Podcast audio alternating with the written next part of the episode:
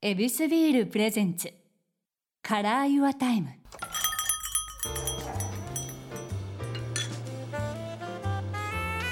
目抜き通りから一本入った静かな通りに佇む一軒の店 YourTime ランチから夜の一杯まで気軽に人々が集うこの店にはさまざまなお客様がやってくる今日のお客様は落語家の立川九衣さんです九衣さんようこそいらっしゃいましたどうもはじめましてよろしくお願いしまおす願いします目の前にこのいい形でエビスビールがあってこれが楽しみでありがとうもございますじうゃあもう乾杯しちゃいましそょうかこですよあはりがとうございますいあちょうど冷えててあ嬉しいこのね高いところから継ぐのがねまたいいんですよで泡がザ素バッ晴らしいこれこれこれこれこれうまいでは、はいエビスビールで乾杯乾杯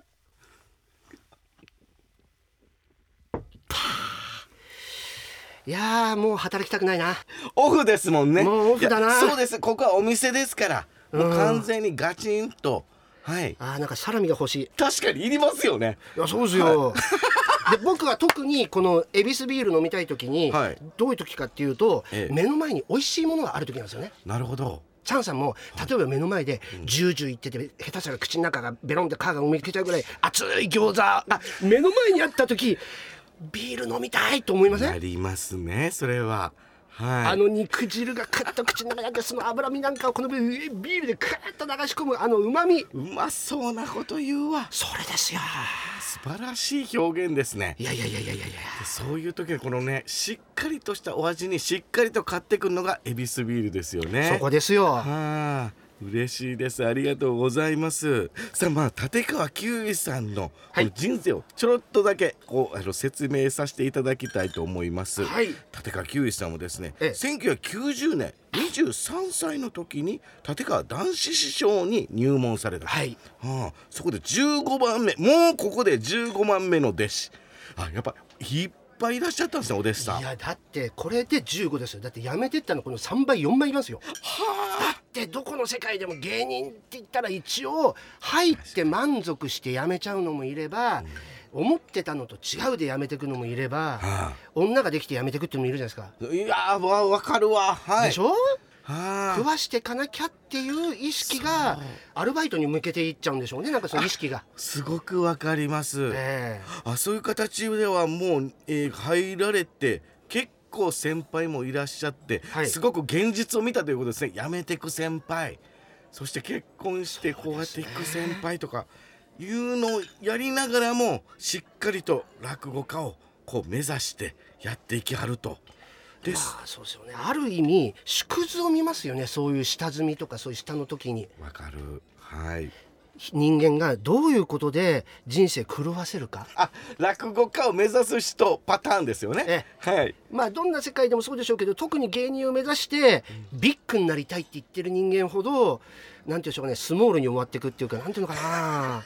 すごく気持ちはわかりますねでしょそれは我々は結局そういうふうなところのもうタイトロープを歩んでって運よくここでチャンさんとビールが飲めてるってことですよ恵比寿が。いやけどこれちょっとそういう意味では後からちょっと話したいぐらいですけども、ええ目指す時のめちゃめちゃ自信満々のやつほど脱落していく人って多いですよね。そうですようわ大丈夫かな俺大丈夫かなって思って入る人ほど実は長続きしてたりとかしてそうなんですなんよか不思議な世界ですよねここは。面白いんですよだから、あいつダメだろって言ってるのに限ってなんか残ってたりとわかかるすごく。え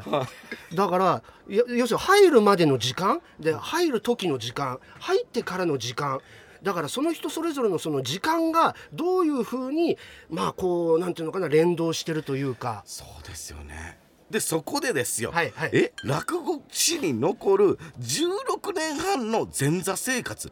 やこれがねまあ皆さん聞いてる方ピンとこうへんかもしれないからちょっとずつ紐解いていきましょう、はあそしてその後ですよ、はい3回の波紋を経て、はいそして2009年に2つ目に昇進そこですえはいちゃんと昇進してはねんないや一応僕真打ちなんですよこれでもいやそうなんです、ええその2年後です、えー、2011年に真打ちで昇進を果たされています、ということでいやもうこれね経歴を見るだけでもはちゃめちゃなんですよねどういうことかというのをちょっとずつ紐解くためにもまずはキウイさんに伺いたいと思います、はい時間にまつわるお話まずは何でしょうか、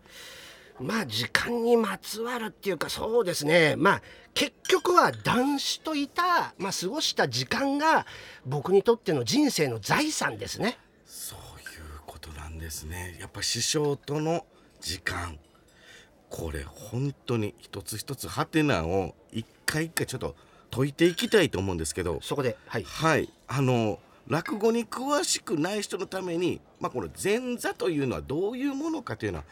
改めて説明してもらってもよろしいですかまあ、いわゆる雑巾掛けというか下働きの時期使用期間でもその昔で言えば奉公期間ですよね。ああなるほどえいやこれまた芸人の世界でも落語家さんとこの漫才師コント師とかちょっと違うくってこの前座っていうのはこう師匠に対して結構べったりとしっかりと生活を共に過ごすっていうパターンがありますけそうでどすけどもはい木内さんの場合もそうなんですね。え、まあその昔は結局だから住み込みっつって一緒に住んでるぐらいの時間だったわけですよ。あー今はもうさすがにないですよ。なるほど今のその世界はない、ええ、だけど今度は通いってことになるんですよ毎日師匠んちに行くんですよお昼にいつも行くんですよ、はいで夜までいるんですよ まあなんていうんでしょうかねうちの師匠に言わせると「弟子なんか入れといたってね、うん下手すりゃし俺のところのものなんか盗んでいくといけねえから」っつってだからあの通いにしてたというあそういう意味で、えー、とお家を訪ねて、まあ、落語を一対一でこう教えていただく時間もちょっと時間を減ればあるにせよ雑用をしなきゃいけないというのもあるんですね。まあ簡単に言うと家の掃除から始まり洗濯、うんまあ、布団干したりとかで言いつけとか、まあ、結局だからやってることはもう坊やさんって言ったらおかしいけど、まあ、ほんとそういうようなこと全部やるわけですよね。すごいことですよね。そしてもう当然師匠がこの舞台に立たれる時はついていつていていき、で楽屋の、はい、つまり私生活で変な話だけど一緒に風呂まで入って飯まで食って、まあ、うちの人の場合は上を知らなきゃダメだっつって飯は食わしてくれなかったんですけど。ええええ、やっぱりこれで苦労しなきゃいけないということ でだから平成の初めの頃でだから今私54ですけど、はいそれぐらいの時でもそういう修行があってそうかいや結局だから師匠の私生活も含めてくっつくことにより学んでいく体に叩き込んでいくってことがあってはいこれ何だったっけかな学者さんで何か言ってたの結構理にかなってるらしいんですってねほう師匠から話を教わるじゃないですか、うんそうするとその人と一緒に住んでいる、まあ、生活様式例えばそのしし生活の仕方時間の過ごし方でどういうふうに、まあ、日々をいるのかっていうことが全部実は覚えていく話の中で入っていくんですってへえ一番理にかなってるらしいんですよ。そうなんだだからその人の普段の声を聞いてるから話を覚える時にもまあそれは大変ですよだけど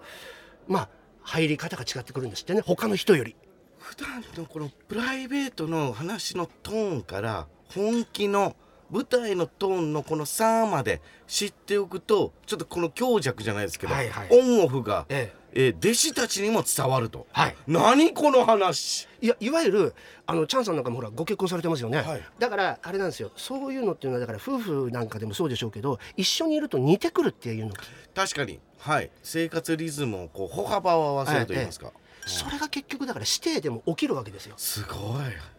なるほどで昔の人はそういう風なところをだから何でしょうね研究したわけでも何でもないんでしょうけども感覚肌で知ってたんでしょうねなだから徒弟制度っていうのがまあまあできた理由の一つはそうしたところにもあったんじゃないかとなあそういう意味ではずっと一緒にいるというのを、はいキウイさんは16年半そうですよ長っこれ当たり前ですよだって生まれた女の子は結婚できる年になってます からね立派 立派ですよ立派だえこれ聞きたいですけど平均で言うと前座45年ええ4倍そうです よだから大学4つ通ったぐらいのもんですかね本当にいやもう頭パンパンやんパンパンですよ本当にもう頭の中もう経済学部からもう何から全部入ってるんですよ大学ではね ええ理学部から工学部 からそれを全部オール男子イズムということですよねまあ本当無駄に長かっただけですけどねいやこれなんでなんすかいやーやっぱりだからまあういやっぱり僕が出来が悪かったからなんでしょうけれどもえっ、と上に上がる場合って「いやお前でそろそろいけるぞ」っていうなんかこの面白いしがあるわけですかまあなんて言うんでしょうかねあのうちの師匠なんていうかね本当独裁政権でしたからね 本当に民主主義じゃなかったんですよ。悪い言い方しますいねやいやいや本当ですもん誰だってみんなそうですもん「おお」っつって「すごいぜ」っつっいて、やけどまあ敬ってる方ですし師匠ですから、ええそもそもね、まあじゃあすごく権力があった方はい そういう意味では、はいはいえそばに置いときたいっていうことでもあったんですまあだから逆にまあ愛情という見方もできますけれども、まあ兄弟子によってはいやこれはある意味虐待だよねっていう いやもうよう食らいついたよなですもんね16年半けどその中で気になったワードその2です、はいえー、3回の波紋を経て波紋されてんすか波紋ですよなんすかそのこんな気に入ってそばに置いといて波紋って気に入らなかったんでしょうねその時にえあ全部もう師匠から「お前もうええわ」そうそうそうだからやめさせてくださいじゃないんですよある日突然「お前やめろ!」って言わ れて「波紋だ!」とか言われてやめさせてくださいって一個も言ってないですか言ってないですよ素一個も言晴ってならいですよしいなおいはいだからいいですよだから修行とは理不尽に耐えることであるっていやーだからねさっきねチャンさんから聞いたけど、まあ男子師匠と過ごした時間っていうことに何ていうのこれからも生きていく上でのなんていうのエッセンスが実は隠されてるような気がして、まあ思い出すと本当にいろんなもうなんであんな時間だったんだろうっていやそうじゃなくいてやち違うそその時間があったからですよねだから今チャンさんと飲めてるんですよ。そうこうもうあるわけですからそごうで立すよ派なはいいやでここで3回ですけどじゃあこの復縁っていう言い方したらおかしいですけどまあこれ復門というか復門復帰ですよね。はいはい復帰はどういうふうな形で復帰されていくんですかいやだからこういう風にしたら返してやるっていうなんかその課題が出てくるんですよ。条件がええどういうあの課題があるんですか分かりやすく言うと、立川流の場合は、まあ、落語家っていうのはちょっとごご案内ですけれども、見習い前座二つ目真打ちっていうのがあるんですよ。あはいまず見習い見習いで前座前座で二つ目真打ち二つ目になってから袴羽織とかつけられて一人前なんですけど、はい見習いとか前座っていうのは修行期間でそれこそだから今言った下働きをしなきゃいけないんですなねる。ほどでそこで、まあ、前座の期間の時にはもう師匠の権限次第で波紋はいつでも言われるんですがうわ立て替わりの場合は上納金というのがあるんですねうんつまり月謝ですよね、えええ、月謝システムそうですよだからなんて言うんでしょうかね普通落語家っていうと、はい師匠が「おうなんか食ってきなよ」とか、ええあのなんか飯食わしてくれる印象あるじゃないですかいやあります逆ですもんこっち側がなんか金出すん ですもんでそれで波紋とか言われてるんですよいやどういうこといやだから理不尽っていう世の中って本当なんか、ええ、いろいろあるんですよねなるほどはいえじゃあその中でも何かその条件を叩きつけられた、えあこの条件中のはいやだからその当時の事務所の方がまあ何て言うんでしょうかねあの前座さんも頑張ってるのにかわいそうであるとあやっぱりだって仕事ないっすもんあーこあちゃんと師匠をこう言ってくれるわけですね、ええでそれ周りでの上司の人が、でそれでまあ師匠には内緒で、まあ、いわゆる上納金をじゃあまあ出世払いでいいよと例えば昇進した時なんか修理とか入るじゃないですか、はいそういう時一括払いでいいよってどっちにしても払わなきゃいけないんです けどまあそういうふうにしてあげるよっつってた時に滞納ってことになるんですよね。でそんなそんなシステムまであるんですか滞納滞納っていうかだから要するに言葉で言えば滞納ですよね。そうですねはいだから事務所側から見ればいわゆるこの温情なんですよ。なるほどだけど師匠にしてみたら弟子上納金払ってるかなってピラって見見たら入ってないと。そうなると師匠側から見たら滞納ってことになるわけですよね。チェックすなその師匠当たり前じゃないですかしますよ。 だってもだって水だって通帳開いたらもうゼロがいくつ並んでるか分かんないところでもう水道代で3円間違ってるってそんなことチェックうするんマでジっすよ。すかすごいっすよええあの天才がや言うよなあ売れてはる天才方って結構お金にチェックしはりますもんねそうなんですよ。そうだよな共通してますよみんなだから,、はいだからうちの師匠ももれなくだからチェックするんですよそうなんだ、えす弟子の滞納金までだからもうなんていうんですかね例えば取る新聞変えたらあそこの新聞よりこっち側の新聞の方が300円安いんだとかなんかよくわかんない細けえあの発見細かいですよあすげえすごいですよでそれでバレた時に上納金滞納だっていうことで、払えと「首だ!」って「破門だ!」っつって、あそういうことなんですね、えお金絡みでの波紋が大概のええ、でそれで破門だってことになってで上納金そしたらそれまでずっと払ってない人間にしてみたら何十万何百万ってやつだっているわけですよ。なるほどね、ええそんなかかんの大変でしたよもういくらかかるかって聞きたいけど聞かれへんしなそうですよ。朝から新聞配ってますだとか、ねえ、昼間はなんか知んないけど、なんか穴掘りに行きましたってことだとか、もう涙ぐましいんですよ。もう そこはやっぱそこまでしてやっぱ立川流やっぱ欲しいですもんね欲しいっていうか、もうここまで来ると、なんていうのかな。あのギャンブルでいうところのここまで突っ込んだんだからもうやめられないっていうレベルに行くんじゃないですか ねあそれステージが。そうなんですねでそこでいやまあ各自それは額違うじゃないですか、はいで要するにまあ少ない額の人間が「あじゃあこれだけあの額たまりましたんで持ってきました」って言うじゃないですか、はいそしたら「なんで倍じゃないんだ」っつって。おいマジかよええ、つまりだからあの謝罪の気持ちがないって意味なんでしょうねすごいなすごいですよもう悪い例えしか浮かばへんわいやでそれでですよ、この先ですよ、はいえあこの先ですよあるんすかお言いたいですよ声を大にしてお願いしますええそれであのじゃあつって次のやつが言ったんですよ、はいで2倍でよろしいんですよねっつった時に、なぜ3倍じゃないんだって言うん マですよジかよおいまあ、3倍で止まってくれたからよかったんですけど あの師匠なんで3倍なんですかって言ったら「バカ野郎俺の言うことはなその時々で変わることがてめえら弟子やってて分かんねえのか」って最悪なルールや素晴らしいですよ。 最悪なルール、えうわー何でもありのルールが出てきちゃったえいやだからなんていうのかなまあ人生って辛いなってなんか思う時ありますよね。いやもうこれ聞いた方もう本当自分本当にちょっとは楽しいことあったでしょあったと思うね、キウイさんよりは楽しいことあったでしょ皆さんだから今ねパワハラとかどうだとかってなんか今問題になってるじゃないですか。はい何言ってんだよパワハラだってそんなもんじゃねえよって言って。これ聞こうこのポッドキャスト聞こうえほんまに配ってください皆さん本当にみんな元気になるえあのねこうやって元気にやって今チャンさんとビール飲んでる人間がいるんですよ恵比寿の。